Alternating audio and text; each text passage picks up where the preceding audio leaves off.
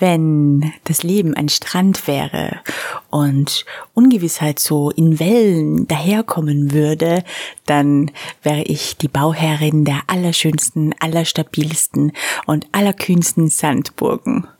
Ich würde sagen, stürzt euch gern in die Fluten und ich mache inzwischen hier mein Ding. So sollte es zumindest für mich sein.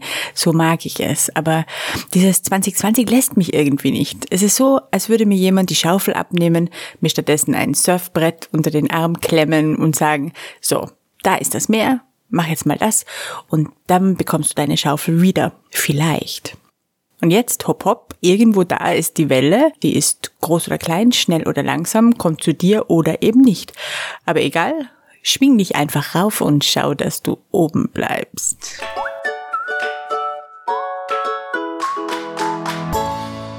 Herzlich willkommen bei Couch Coach Folge 13.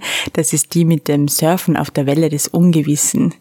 Diese ungewissen Geschichten, die unsere Zeit so mit sich bringt. Und falls es dir bei diesem Titel ein wenig die Haare aufstellt, keine Sorge, wir werden uns aus sicherer Entfernung ganz behutsam ein wenig herantasten an diese Geschichte und bestimmt keine nassen Füße bekommen. Für heute lassen wir es vielleicht genug sein, aus sicherer Entfernung im Handbuch zu blättern und zu schauen, was denn so gangbare Techniken sein könnten, um diese Welle des Ungewissen einigermaßen elegant zu nehmen.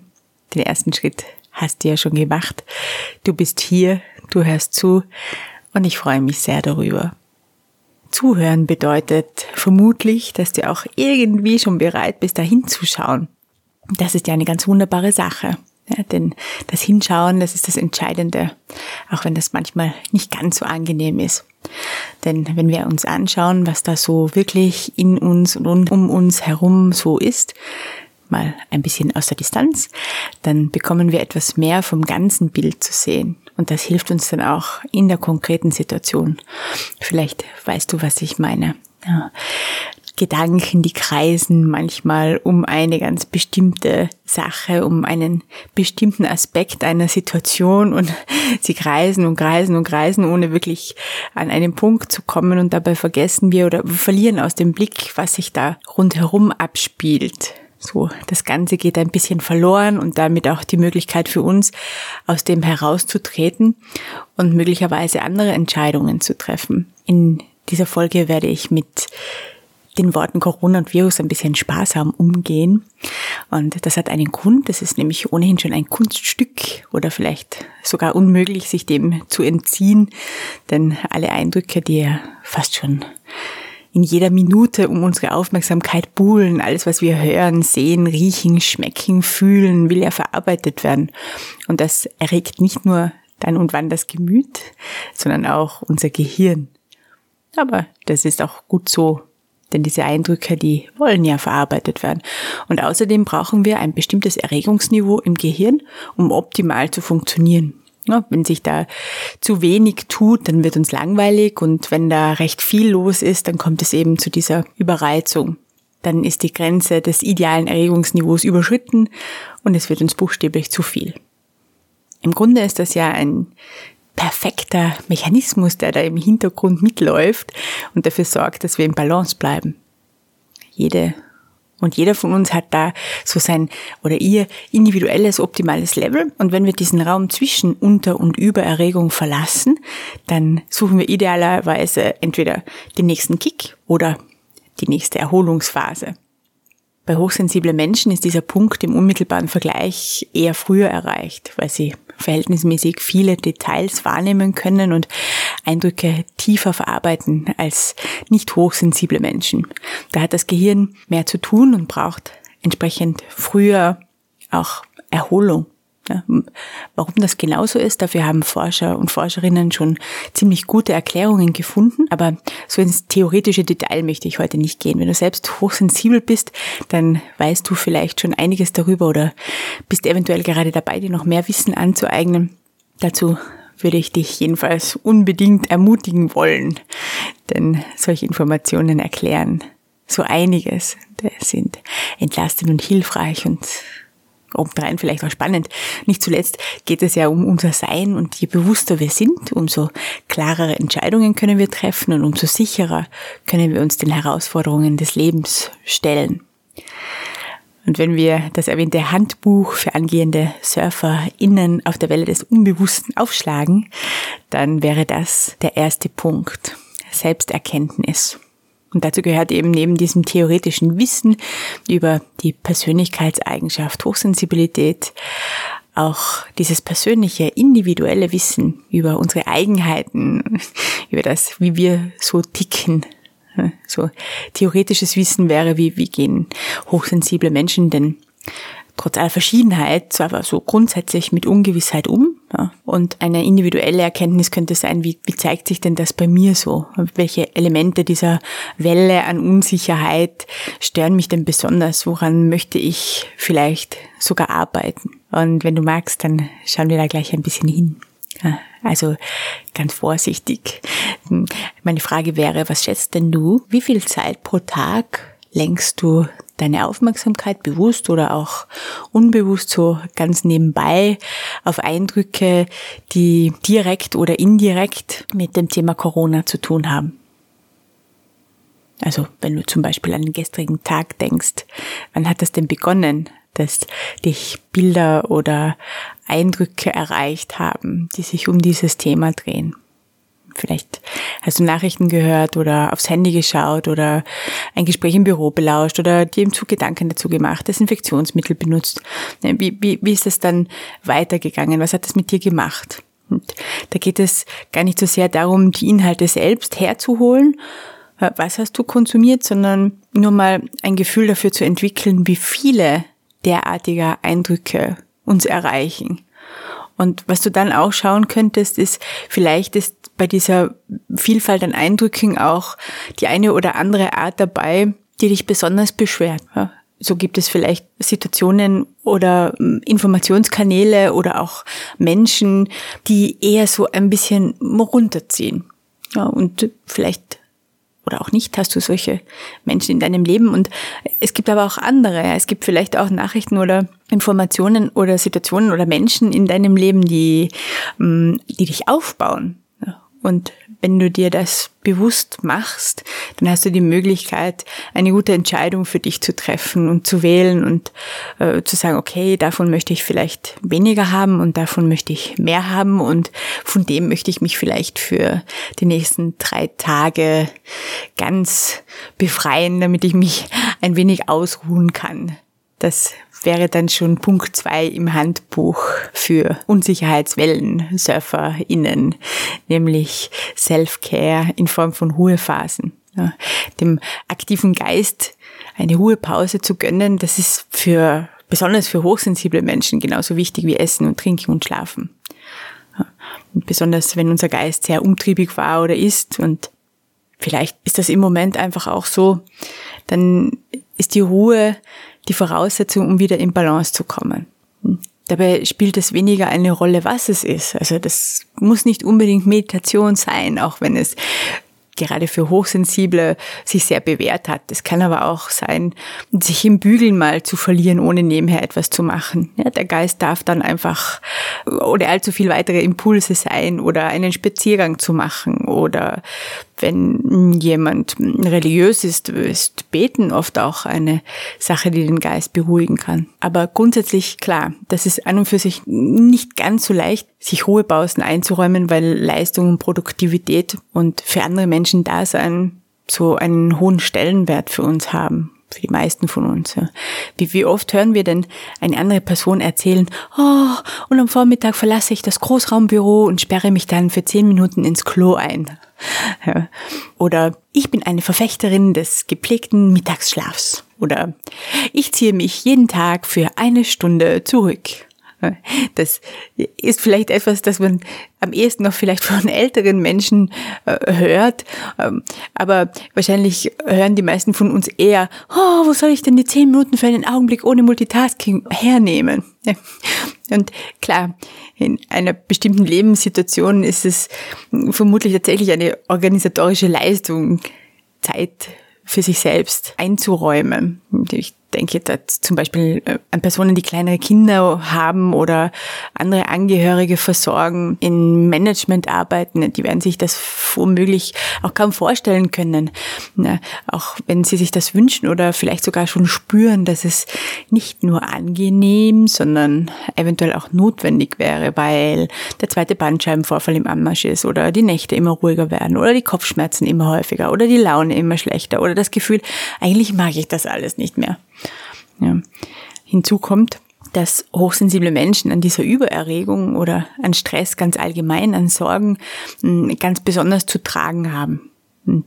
Also wenn es dir auch so geht, dann ist dieses Einrichten von Ruhephasen ohnehin alternativlos, wenn dir gleichzeitig dein körperliches und psychisches Wohlbefinden am Herzen liegt. Der Organismus zeigt uns das in der Regel recht gut an, wann die Grenze erreicht ist.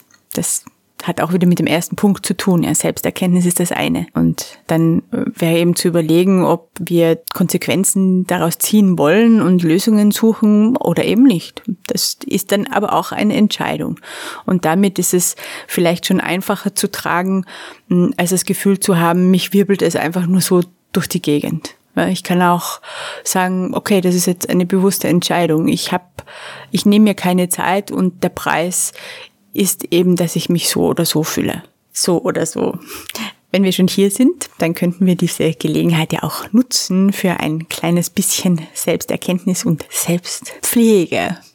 Es dauert nur wenige Minuten, wenn du schon öfter Couch Coach gehört hast, dann bist du wahrscheinlich eh schon Profi darin und kannst dir vorstellen, was jetzt kommt. Wenn du magst, dann lass uns jetzt eine kleine Gedankenreise unternehmen in deiner Vorstellungskraft. Du kannst aber auch natürlich einfach nur zuhören.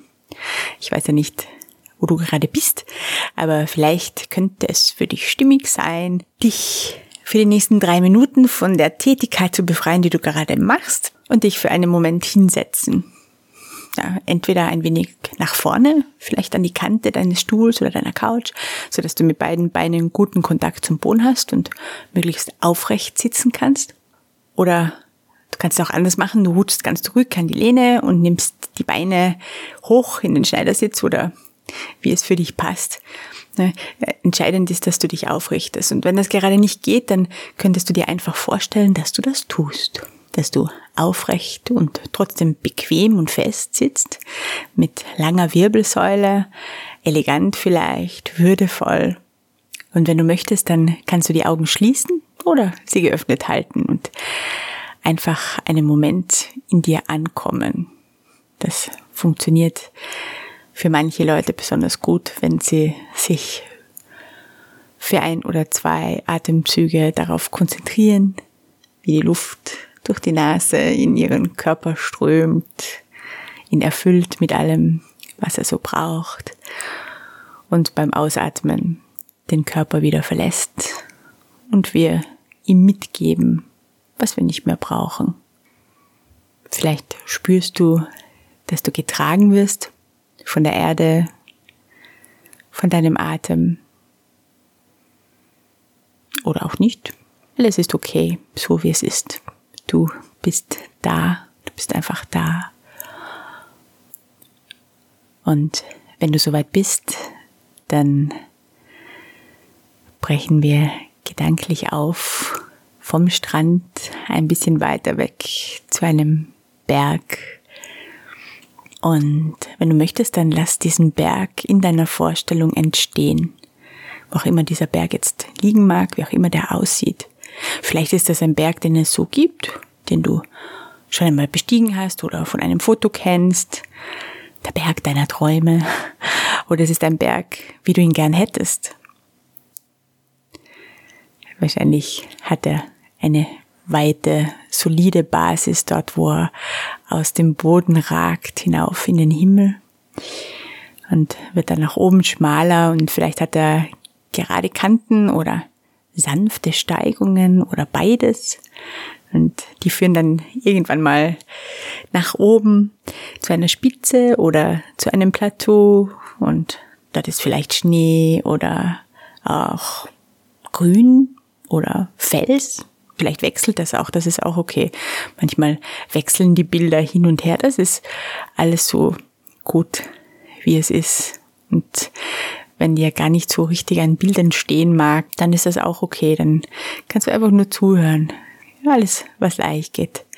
So oder so ist der Berg einfach da. Der Berg ist beständig und unerschütterlich und unbeeindruckt von dem, was sich da so abspielt. Vielleicht kannst du dir vorstellen, wie es sein könnte, so ein Berg zu sein und da fest und aufrecht in der Landschaft zu thronen, erhaben über alles, was da sich rundherum abspielt. Da ist der Einfall des Lichtes und der Schatten und das wechselt von Minute zu Minute, von Stunde zu Stunde. Mal ist die Sonne, dann Wind, Regen, Schnee, wieder Sonne, Jahreszeiten, die kommen und gehen. Und der Berg ist einfach da, ruht in seiner Mitte, unbeeindruckt von dem, was sich um ihn herum so tut. Auch Menschen kommen zum Berg und gehen wieder. Manche von ihnen sind zufrieden, manche sind unzufrieden mit dem Wetter, dem Aufstieg, dem Berg. Aber er ist einfach da. Der Berg bleibt unbeeindruckt. Ereignisse kommen und gehen. Da kann auch mal was wegbröckeln. Der Berg bleibt der Berg. Ich weiß nicht, ob du dir vorgestellt hast, wie das ist, dieser Berg zu sein. Vielleicht ist es auch vorstellbar, dass wir alle diese Qualitäten eines Berges in uns tragen, dass du die Qualitäten eines Berges in dir trägst, dass da etwas Unerschütterliches in dir ist, etwas Beständiges, über alle Veränderungen hinweg, etwas, das dich gelassener auf die Ereignisse rundherum schauen lässt, weil du weißt, ah, Dinge kommen, Dinge gehen und das, was dich in dir zusammenhält, das ist beständig und das bleibt. Und wenn du soweit bist, dann beende die Übung langsam. Du kannst dich jederzeit mit dem Berg in dir verbinden, wenn du möchtest. Und wenn du die Augen geschlossen hattest, dann öffne sie behutsam wieder, wenn du magst dann begeben wir uns jetzt gedanklich eventuell sogar ein wenig gestärkt mit der Erinnerung an die Qualitäten des Berges in uns wieder zurück an den Strand und öffnen unser Handbuch für das Surfen auf der Welle des Ungewissen. Und dort finden wir passend Punkt drei: Erinnere dich an deine Qualitäten. Ja, Viele hochsensible Menschen mögen Veränderungen nicht besonders und schon gar nicht solche, auf die sie sich nicht vorbereiten können. Was aber hochsensible Menschen besonders gut können, das mag jetzt vielleicht ein wenig überraschen oder auch nicht, aber hochsensible Menschen können sehr gut lernen, etwas auszuhalten. Auch Ungewissheit. Und damit sind sie vielleicht nicht die geborenen Unwissenheitswellensurferinnen und wahrscheinlich auch nicht die ersten, die sich in die Fluten stürzen würden, aber sie gehören zu jenen, die sich das aneignen können. Wir können es lernen.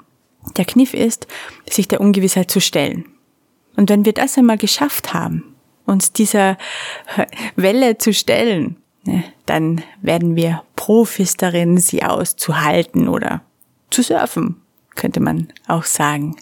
Wenn du ein hochsensibler Mensch bist, dann steckt in dir viel Kreativität und Wissen und damit wirst du bestimmt einen Weg finden, um das zu tun.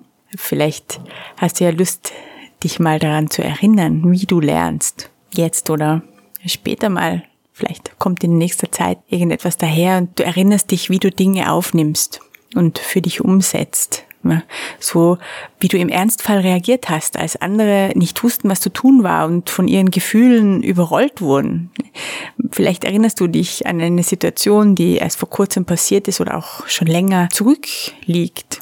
Da war auf einmal diese Kraft in dir, die du dir womöglich selbst gar nicht zugetraut hattest, diese Ruhe und Sicherheit, mit der du durch die Situation gegangen bist. Und ja, wahrscheinlich haben, als alles vorbei war, deine Beine zu zittern begonnen und sie zitterten auch noch, als die der anderen schon längst aufgehört hatten zu zittern.